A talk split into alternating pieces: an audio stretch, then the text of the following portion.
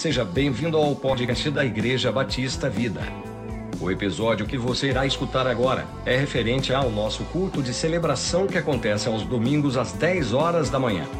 Obrigado por nos escutar e bom culto. Olá, queridos. Que alegria estar aqui com vocês na minha casa, na igreja no Riacho Grande e tendo esse privilégio de hoje poder trazer uma palavra de Deus aos nossos corações. Eu estou muito empolgada, né? Lá nos Estados Unidos a gente gravou uma ou duas palavras, mas é, sem estrutura nenhuma, né? Então vocês imaginam, na nossa sala com um celular e um pedestal ali meio improvisado, né? E, e, e tentando controlar as crianças para não fazer barulho, para não atrapalhar. E às vezes eu mandava o, o vídeo para o web, para o meu irmão, e ele falava, ah, ficou bom, mas o som dos carros na rua e aquela coisa toda. E agora a gente tem aqui esse aparato todo, né? além da alegria de estarmos em casa finalmente, depois de algumas dificuldades para retornarmos, nós temos aqui todo um, toda uma preparação né, e podemos ficar mais à vontade, inclusive, para poder trazer alguma coisa da parte de Deus ao seu coração. Então, eu estou muito feliz, muito animada com o que Deus tem feito, como a Hebe bem colocou no início do culto, mesmo no momento de grande adversidade, mesmo no momento de luta, nós temos visto o Senhor trabalhar nos corações, o Senhor restaurar vidas, restaurar e transformar famílias a distância, né? E, e, como a tecnologia tem nos ajudado a alcançar mais e mais pessoas. Então, tudo isso é muito poderoso, né? Que você, mais uma vez, possa estar com seu coração aberto, sensível à palavra de Deus. Não permita que as distrações aí da sua casa ou de onde você estiver te atrapalhem de ser impactado, de ser edificado por essa palavra. Amém? Então, eu estou muito feliz, muito obrigada pela sua presença aqui conosco na Batista Vida, no canal oficial da Batista Vida, e que mais uma vez Deus possa é, falar poderosamente ao nosso coração. Bom, queridos, eu queria começar então esse momento de compartilhamento da palavra lendo o texto que está em 1 João capítulo 4, do versículo 7 ao versículo 12, e diz assim, é um texto que fala sobre amor, é um texto muito bonito, eu queria que você acompanhasse comigo nesse momento. A palavra do Senhor diz assim: Amados, amemo-nos uns aos outros, pois o amor procede de Deus. Aquele que ama é nascido de Deus e conhece a Deus. Quem não ama não conhece a Deus, porque Deus é amor.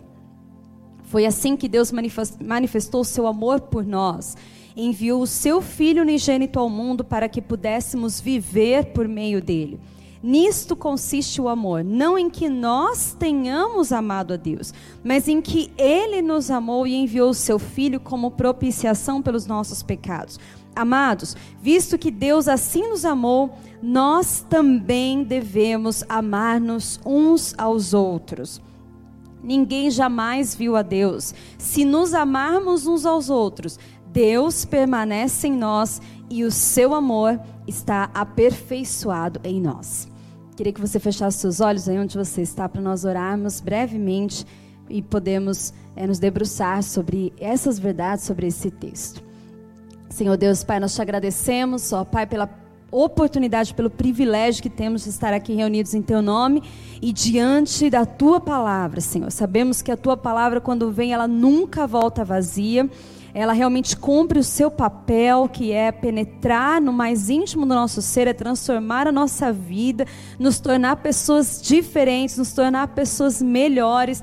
E é com esse coração, com esse anseio que estamos agora diante do Senhor, de fato querendo, querendo ser transformados, impactados por essas verdades, ó Deus, que o Senhor possa falar poderosamente aos nossos corações neste dia, nesta manhã ou à noite, no momento em que cada um aqui está assistindo, ó Deus, e que de fato saiamos transformados desse momento de meditação, em nome de Jesus. Amém. Amém. Queridos, Deus tem falado muito comigo nesses últimos tempos, né? Durante agora a pandemia, nós completamos três meses de quarentena, se eu não me engano, mais ou menos isso. E Deus tem falado muito comigo sobre a importância de mantermos a harmonia no nosso lar em tempos de crise, em tempos como esse que nós estamos vivendo. Então, eu tenho ouvido muita parte de Deus sobre família, sobre a importância da família, a importância da união, da unidade dentro da casa, dentro da família.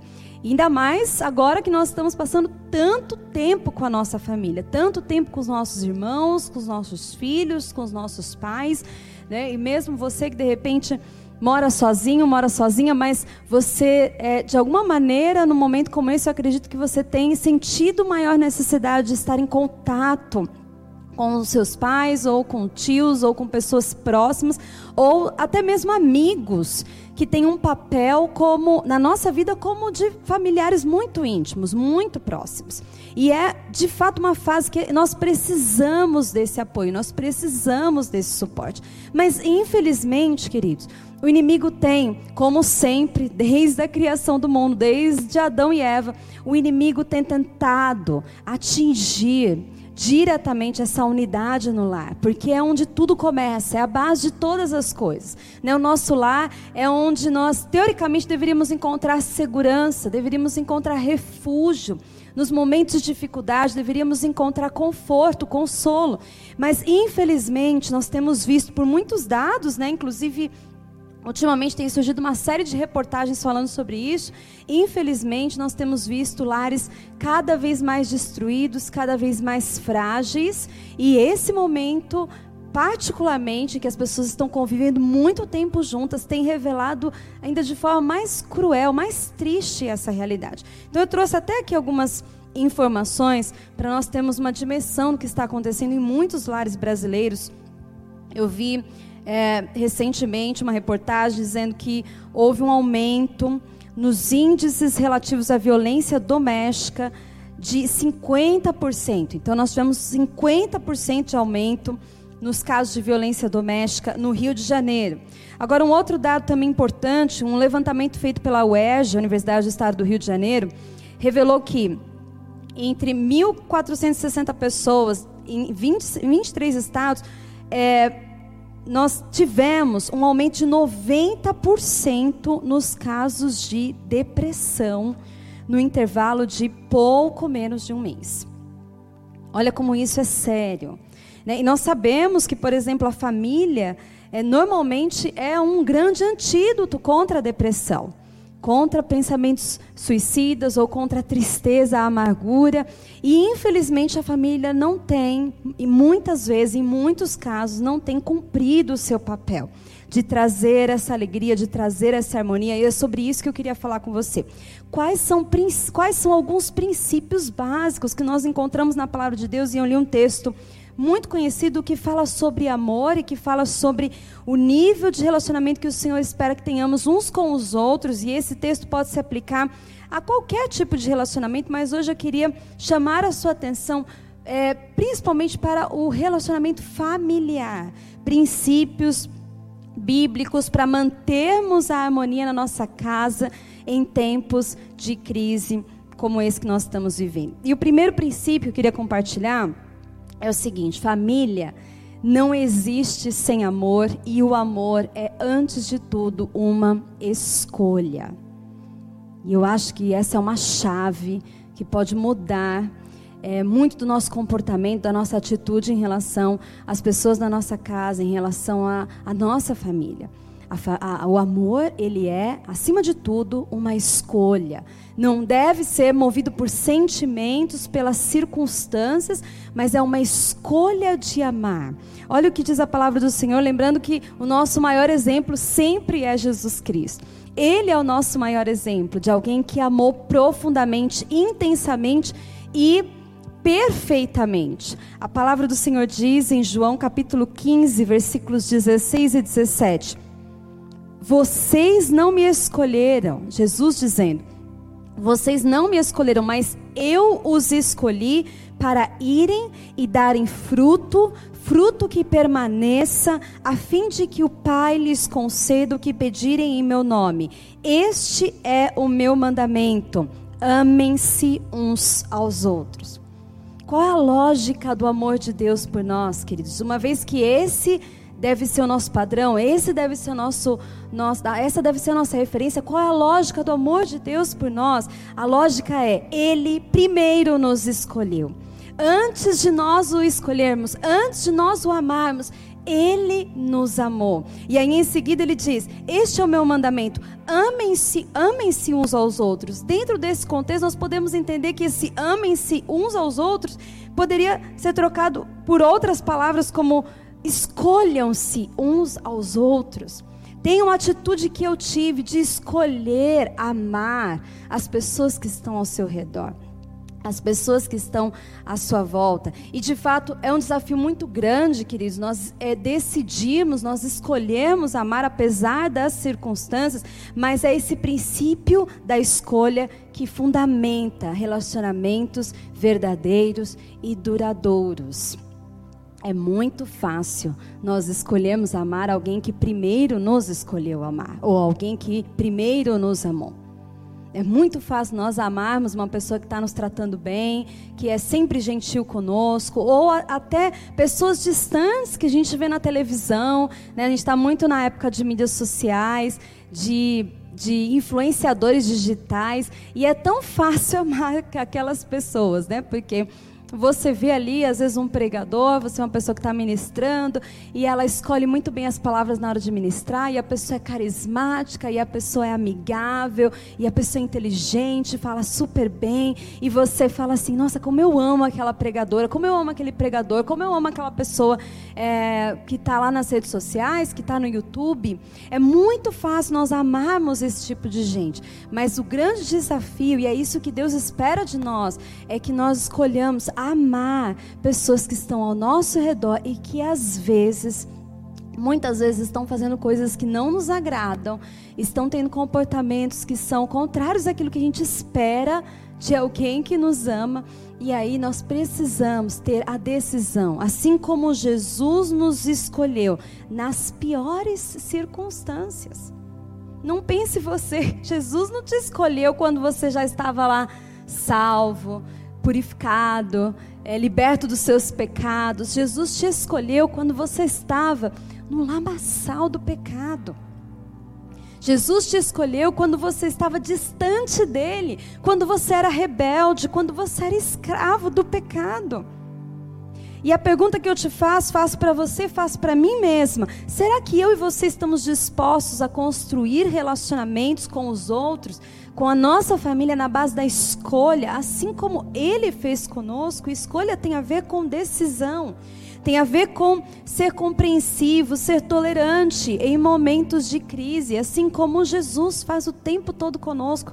Nós temos visto pessoas cada vez mais intolerantes dentro das famílias, tanta, tantos casamentos destruídos por causa da intolerância. Lá no altar, nós declaramos com facilidade aquelas palavras e que é, justamente é, estabelecem uma aliança entre o casal. Basicamente, você está falando ali: eu escolho ser fiel a você, não importa a circunstância, no momento de dor, no momento de alegria, de, de doença ou de saúde, eu estou te escolhendo. Só que no dia a dia, com as dificuldades do casamento, com as dificuldades do relacionamento, e todo relacionamento, ele envolve crises, envolve conflitos que precisam ser encarados com coragem e com muito amor, com muita sabedoria. E nesse dia a dia, a gente esquece daqueles votos, a gente esquece da escolha, da decisão que, que a gente fez. E aí, a gente decide simplesmente não escolher mais aquela pessoa, não amar mais aquela pessoa. O que vai é, em total contradição aquilo que Deus fez conosco, faz conosco todos os dias, porque todos os dias Jesus te escolhe. Todos os dias Jesus escolhe me amar, apesar das minhas fraquezas, apesar das minhas fragilidades, e Ele quer que nós também façamos isso uns com os outros. Essa semana, não essa semana, mas há umas duas semanas, eu vi uma notícia muito triste de uma blogueira, é, não é brasileira, é uma blogueira estrangeira, não sei exatamente de onde, e ela é, optou por fazer a adoção de uma criança, não sei se vocês acompanharam essa notícia, adotou uma criança, sabendo que a criança tinha algumas dificuldades de aprendizagem, alguma coisa assim, se eu não me engano, uma criança com algum nível de autismo e os pais sabiam que a criança tinha essas, essas dificuldades quando adotaram. adotaram a criança e divulgaram nas redes sociais, aí fizeram vários vídeos, aquela coisa, todo, todo mundo se comoveu. E aí veio a notícia recentemente de que, uns dois, três anos depois, eles decidiram devolver a criança. Eles decidiram desistir da criança. Queridos, aquilo assim apertou tanto o meu coração. Eles alegaram que ah, a gente não sabia que as dificuldades eram tão grandes com essa criança, mas eu só fico pensando no sentimento de rejeição desse menino, que já tinha sido uma vez rejeitado pelos seus pais biológicos e aí agora depois de terem sido adotados foram mais uma vez rejeitados. E eu penso, faltou talvez nessa família, faltou nesse casal levar a sério o princípio da escolha. Se eu escolhi adotar uma criança, eu tenho que decidir amar aquela criança. É meu filho, então é meu filho. Ninguém, ninguém pega o próprio filho, por mais dificuldades que tenha, ninguém pega o próprio filho e fala: Eu vou desistir de você, eu vou entregar para alguém.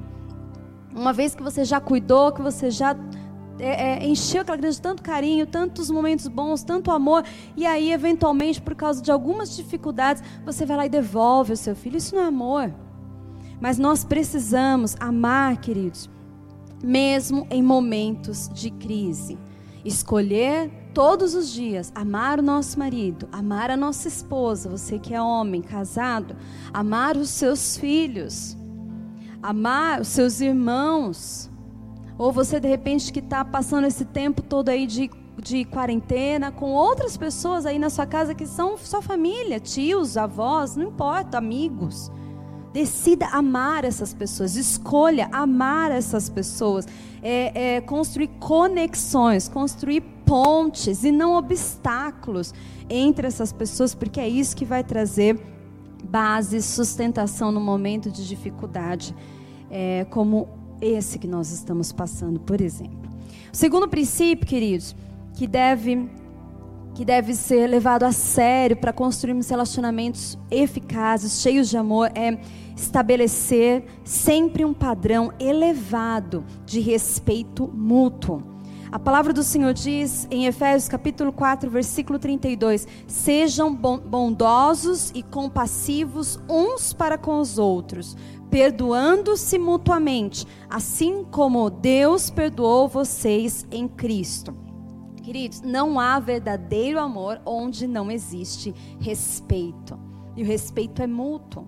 Não é só o respeito dos filhos para com o pai, da esposa para com o marido, mas é o contrário, é o respeito do marido com a esposa, é o respeito dos pais com os seus filhos. Todos da família são responsáveis por estabelecer esse padrão alto de respeito no lar. A forma como se tratam, a forma como se dirigem um ao outro, é, precisa ser muito cuidada. Muito cuidada. Porque às vezes nós é, estabelecemos muitos, é, muita separação, muita desconexão entre as pessoas ali da nossa casa, justamente porque, vez após vez, quando você tenta resolver um conflito, é sempre no nível do desrespeito isso só vai afastando as pessoas. Eles estão todos no mesmo ambiente físico, mas estão todos desconectados emocionalmente, porque já não conseguem mais se respeitarem. Um dos grandes gatilhos do desrespeito é, por exemplo, a tentativa de controlar os outros, obrigando-os a agir e a pensar como você quer. A gente às vezes ignora as particularidades, o jeito de ser, a personalidade, o temperamento daquela pessoa que está com quem nós estamos convivendo. E aí nós queremos forçar que aquela pessoa, queremos obrigar aquela pessoa a pensar como eu penso, a agir como eu penso. Isso é um tipo de desrespeito. E veja, nem Deus, em toda a sua soberania, em toda a sua perfeição, nem Deus faz isso conosco. Um dos maiores presentes que Deus nos dá é justamente o livre arbítrio, a possibilidade de tomarmos nossas escolhas e sermos responsáveis o suficiente para encararmos as consequências das nossas escolhas. Mas Ele nos dá o livre arbítrio. Ele nos ama considerando as nossas individualidades. Deus nunca nos desrespeita, queridos. E você sabe que uma pessoa poderosa, do ponto de vista de Deus, ela jamais vai se portar como controladora, como dominadora. Na verdade, a grande característica de uma pessoa poderosa em Deus é justamente o contrário. Ela é capaz de se dominar. Ela tem a consciência da importância do domínio próprio para estabelecer a harmonia no lar, a capacidade de controlar-se a si mesma e não aos outros. Não devemos forçar também as pessoas a nos respeitarem, mas nós que precisamos é, assumir a responsabilidade de criar um ambiente que expresse respeito e estabelecer limites quando nos sentimos desrespeitados. Então eu fico abismada como às vezes algumas pessoas dentro da casa, ali dentro de uma família, se submetem a um padrão de desrespeito se submetem caladas, como se fosse normal. Então, uma coisa que eu tenho aprendido é assim: se alguém da família, alguém da casa, isso serve também para outros relacionamentos, mas se alguém está ali tratando de algum assunto com você, tentando resolver um conflito, e começa a te desrespeitar, a te desonrar como pessoa, é momento que você precisa falar: olha, eu espera um pouquinho, eu quero muito continuar essa conversa com você, eu quero muito resolver esse problema. Mas desse jeito não vai dar, porque você está me desrespeitando. Eu estou me sentindo desrespeitada ou desrespeitado. Então eu não vou dar continuidade a essa conversa agora.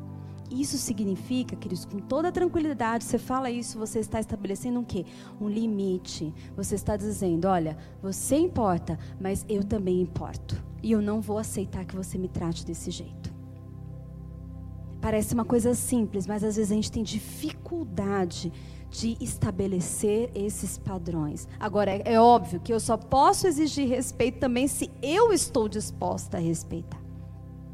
Então, eu estabeleço respeito com o meu exemplo, sem gritaria, sem criar um ambiente de desconexão, um ambiente de medo, um ambiente de culpa, de julgamento, mas eu também estabeleço limites de como as pessoas vão me tratar ali dentro da minha casa.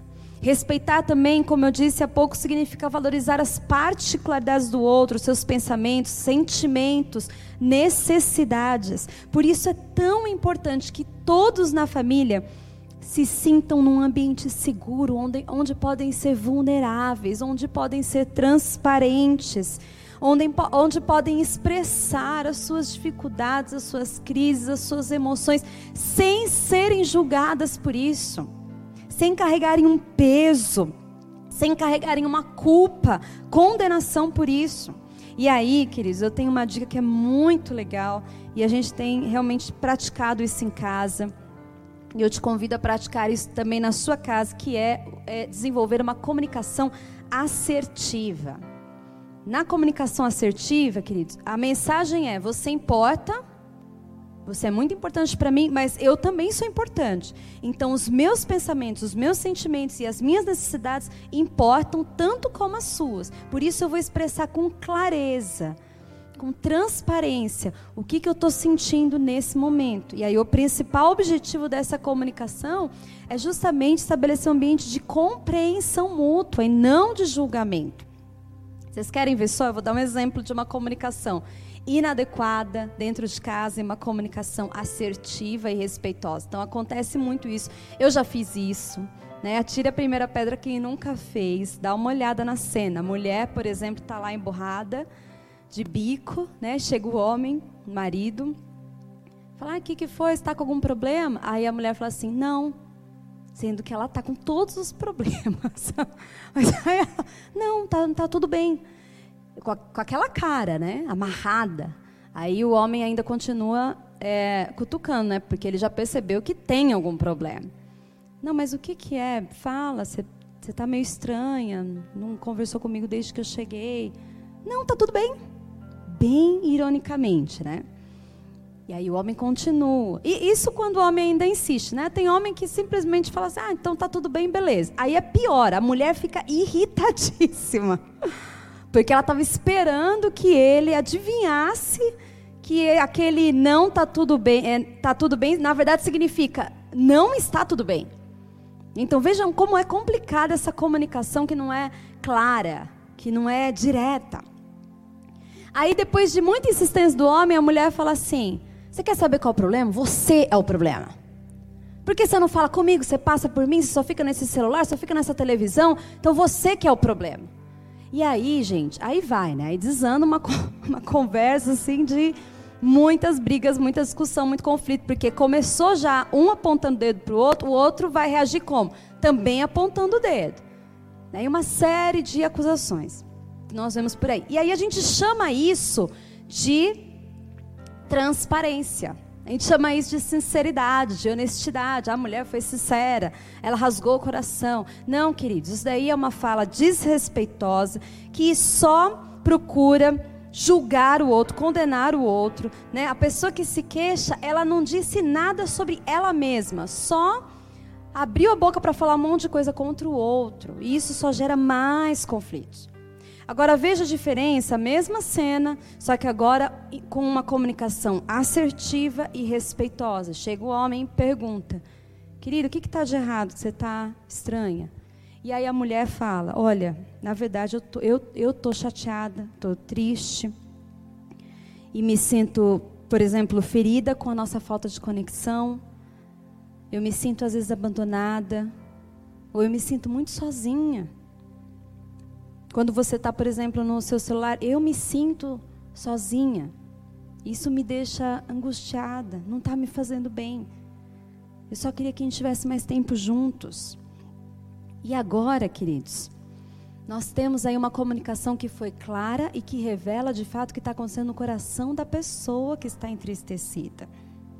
Lembre-se que na sua casa ninguém tem o poder da telepatia. Ou seja, jamais espere que o outro saiba dos seus sentimentos e necessidades, a menos que você tenha comunicado isso de forma clara e respeitosa. E aqui, queridos, é muito importante é, praticar aquilo que a gente chama de ciclo da confiança. O que, é o ciclo da confiança? Jesus fez isso toda vez que ele abordou uma pessoa. Ali, ele abordava a pessoa que tinha uma necessidade, a necessidade precisa ser expressa, tanto que muitas vezes Jesus sabia qual era a necessidade, mas ele fazia de questão de perguntar: o que, que você quer? Do que, que você está precisando? Então a necessidade precisa ser expressa. Depois, em seguida, nós precisamos de uma resposta a essa necessidade. Também não adianta nada a pessoa expressar a necessidade, se sentir num ambiente seguro para falar do que está precisando, daquilo que está lhe fazendo mal, e a outra pessoa não fazer nada em relação àquilo. Então precisa haver uma resposta à necessidade. Aí, dentro desse ciclo, nós temos em seguida o quê? A necessidade satisfeita. Então ali houve uma resposta e aquela necessidade, por exemplo, o homem ali falou, diante daquela necessidade, ele falou: Querida, me perdoa, eu vou passar mais tempo contigo. Eu vou ficar menos tempo no celular, menos tempo na televisão, eu quero te dar mais atenção. E aí o resultado de tudo isso é o que? Conforto e harmonia. É assim que se encerra o ciclo. É assim que acontecia com todas as pessoas que abordavam Jesus. Elas tinham uma necessidade, elas expressavam uma necessidade, elas recebiam uma resposta àquela necessidade, ou seja, Jesus trazia cura, trazia conforto, trazia libertação, o que quer que fosse. A necessidade era satisfeita e, por fim, o que restava ali era o conforto, era a harmonia, que é o que Deus quer é, promover dentro de todas as famílias. Então nós precisamos aprender, queridos, a estabelecermos esse padrão elevado de respeito no lar. Em terceiro e último lugar, precisamos conhecer e valorizar a linguagem de amor de cada um da casa. Isso é muito legal. Eu não sei se você já teve a oportunidade de entrar em contato com esse material, com com esse estudo, né, que fala sobre as cinco principais linguagens de amor de, do ser humano. Mas eu vou dar um, fazer um resumo aqui bem breve para dar uma pincelada para quem não conhece. Quem já conhece é só uma retomada mesmo. Mas antes, dá uma olhada no texto de 1 João 3,18. Filhinhos, não amemos de palavra nem de boca, mas em ação e em verdade. Então, amor, queridos, é, não se expressa apenas por palavras, muito pelo contrário, o verdadeiro amor ele se expressa por ação. A ação necessária para alcançar aquele coração, para trazer conexão, para ganhar a pessoa que às vezes está desconectada na família, que está se sentindo mal, triste, isolada, sozinha.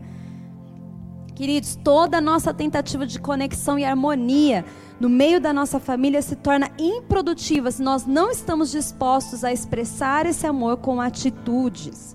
E Jesus deu, seu, deu o maior exemplo para nós, porque ele deu a sua própria vida, que é a maior atitude do que essa.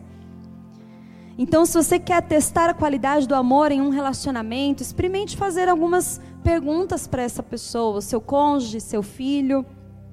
Você se sente seguro? Você se sente cuidado? Você se sente valorizado e importante? Você se sente protegido? Você se sente amado e conhecido? São perguntas tão importantes para nós é, termos uma dimensão de como a pessoa está recebendo ali o nosso amor.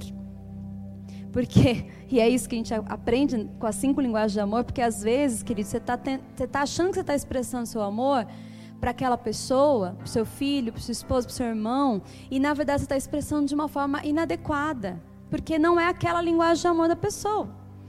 Então, assim, só para você entender melhor, vamos supor, um carro, né? Para nós é, enchermos ali o tanque do carro, um, um combustível que realmente funciona, a gente precisa primeiro saber qual é o combustível daquele carro. Nós temos três tipos de combustível, né? O etanol, você tem a gasolina e tem o diesel. Não adianta nada você pegar um carro que não aceita, por exemplo, diesel, e você vai lá no posto e você enche o tanque com diesel. Você colocou muito combustível no carro, correto? Agora eu pergunto, o carro vai andar com aquele combustível? Ele vai funcionar com aquele combustível? Não, porque você colocou o combustível errado. Se o carro é a gasolina, você precisa pôr gasolina.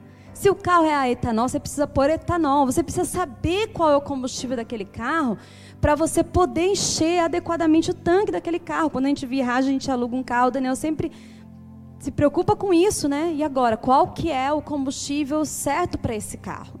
Porque senão não vai funcionar. Você vai gastar um dinheirão, tempo, energia para colocar o combustível e o carro não vai sair do lugar, porque você colocou o combustível errado. Por isso nós precisamos saber qual é o combustível de amor para cada uma das pessoas que tem ali relacionamento com você, pessoas à sua volta, da sua casa, ou mesmo amigos, porque na verdade essa palavra pode se aplicar a qualquer tipo de relacionamento. E é bom você também ter é, a consciência de qual é a linguagem de amor com a qual você mesmo se comunica. Então nós temos cinco. Primeira, toque físico. Então a pessoa que tem essa linguagem de amor predominante na vida dela, ela recebe a mensagem de eu te amo por meio de é, contato físico. Então, abraço, beijo. Quem é mãe e tem mais de um filho consegue identificar essas, essas individualidades, né? Porque tem criança, por exemplo, que ama esse contato físico, que pede, que espera. E normalmente são aquelas que justamente fazem isso com os pais o tempo todo. Estão sempre ali abraçando, beijando. Então são pessoas que precisam disso para se sentirem amadas. Uma vez que você reconhece isso, você consegue doar e você consegue expressar de forma mais eficaz o seu amor. A outra linguagem de amor são atos de serviço. A pessoa expressa amor por gentileza. Então ela gosta de organizar, fazer as coisas. Essa pessoa também se sente amada quando o outro cuida de coisas que são importantes para ela. Então, mulherada aí vai gostar do que eu vou falar. Quem não se sente muito amada, mulheres casadas, quando de repente o marido decide falar: Olha, hoje pode deixar que a casa eu limpo, eu vou lavar a louça, eu vou dar comida para as crianças, eu vou dar banho nos meninos. Meu Deus! Como não se sentir amada com esse tipo de atitude? O que, que é isso, queridos? Atos de serviço. Ah, mas ele não está falando que me ama, ele não está me abraçando, ele não está me beijando. Mas o que ele está fazendo é muito mais valoroso do que isso. Outro, outra linguagem de amor são os presentes. Para essa pessoa, o presente é uma linguagem de amor porque comunica. Eu te conheço, eu sei do que você gosta e eu me lembrei de você. E veja, não tem a ver com o valor do presente mas tem a ver com o fato de aquela pessoa ter lembrado de você em algum lugar, foi viajar, não sei, aí aquela lembrancinha, um chocolatinho, o marido, a mulher saiu, comprou lá um sonho de valsa de 50 centavos. Nem sei se está isso, o sonho de valsa, mas enfim, um bombonzinho. Chegou em casa e deu para a pessoa. A pessoa se sente amada. Pensou, poxa, ele foi trabalhar, ou ela foi trabalhar, ou foi fazer alguma coisa, e lembrou de mim, mesmo sem eu estar ali presente. Então, essa pessoa, é, é para você identificá-la, é, é fácil. Normalmente, essa pessoa também gosta de dar presente. Então, se ela gosta de dar presente, é uma chance muito grande dela se sentir amada recebendo esses presentes. Outro, outra linguagem de amor é o tempo de qualidade. Essa pessoa se sente amada quando o outro tem interesse em passar tempo com ela, em dar atenção. Né? Então, é... quando eu falo dessas linguagens de amor, queridos, todos nós temos, na verdade, um pouco de cada uma, mas há uma que se sobressai. Então, você faz questão de ter tempo de qualidade ali com a pessoa para você se sentir amada. E em último lugar, palavras de afirmação. Essa pessoa se sente valorizada quando suas palavras, linguagem corporal, incluem um tom positivo na voz, expressões faciais, palavras de encorajamento. O meu filho, por exemplo, o meu filho Arthur, ele é assim, ele é todo sensível, então ele fica muito feliz, fica radiante, os olhos brilham quando a gente fala assim: "Filho, que lindo isso que você fez". Olha, parabéns, que bonita essa sua atitude. Ele fica assim, sério, mamãe? E ele fica todo feliz. O Vitor já não liga para isso. Você está elogiando, ele já está saindo correndo, não está nem aí mais para o que você está tá falando. Agora, ele gosta muito de passar tempo de qualidade com a gente. Então, ele está brincando o tempo todo, ele demanda a nossa atenção. Aí, vem brincar comigo. E quando a gente vai brincar com ele, ele é o, a criança mais feliz do mundo. Porque é ali que ele se sente amado. Querido, você conhecer a sua linguagem de amor e a dos que estão à sua volta é essencial para que se criem conexões e as barreiras do relacionamento sejam destruídas. Jesus fez isso. Ele ficou atento às necessidades de cada um que passou à sua volta, passou pelo seu caminho, e ele fez questão de suprir as necessidades de cada uma dessas pessoas. Nós estamos em tempos difíceis e mais do que nunca nós precisamos harmonizar a nossa casa. Precisamos trazer um ambiente de amor, de alegria, um ambiente de paz. Só que para que isso aconteça, você precisa dar o seu passo. Cada um da casa precisa dar o seu passo. Cuidado com aquela, aquela, aquele posicionamento assim: ah, mas nem adianta eu fazer isso porque para ele ele nem se importa. Não parta desse conceito errado muitas vezes. Escolha acreditar que a pessoa se importa assim com você e ela vai valorizar a sua vulnerabilidade, a sua atitude, a sua transparência em amor, em respeito. E eu tenho certeza que muitas barreiras serão quebradas e a sua casa vai ser realmente um ambiente, um lar de muita paz. Um ambiente protegido, blindado contra todas essas dificuldades que nós estamos enfrentando ao nosso redor. Eu queria agora orar pela sua vida. Se você está aí com a sua família assistindo essa palavra, é, chame seus filhos, seu cônjuge ou irmãos ou pessoas que moram com você para vocês nesse momento orarem juntos. Acho que dentro de casa pode abraçar, né? Pode beijar. Então, aproveite para vocês fazerem isso com os seus e orarem junto comigo nesse momento. Amém? Se a pessoa não está tá isolada, não está assistindo, chame-a para perto agora ou sem obrigar, claro, mas procure criar esse ambiente gostoso de harmonia e, e, essa e essa ter essa atitude de eu estou disposto realmente a melhorar o relacionamento aqui em casa, melhorar a qualidade do amor da nossa casa. Amém. Eu vou orar pela sua vida agora. Senhor Deus e Pai, nós te agradecemos, ó Deus, porque o Senhor deu o maior exemplo de amor que nós poderíamos ter nessa terra, enviando o seu filho, o seu único e precioso filho, para morrer em nosso lugar. E não só para morrer, mas antes mesmo de morrer, expressar por tantas e tantas vezes o seu amor para com as pessoas. E nos dar um padrão excelente de amor que nós deveríamos também expressar para com os nossos, para com os que estão ao nosso redor, à nossa volta.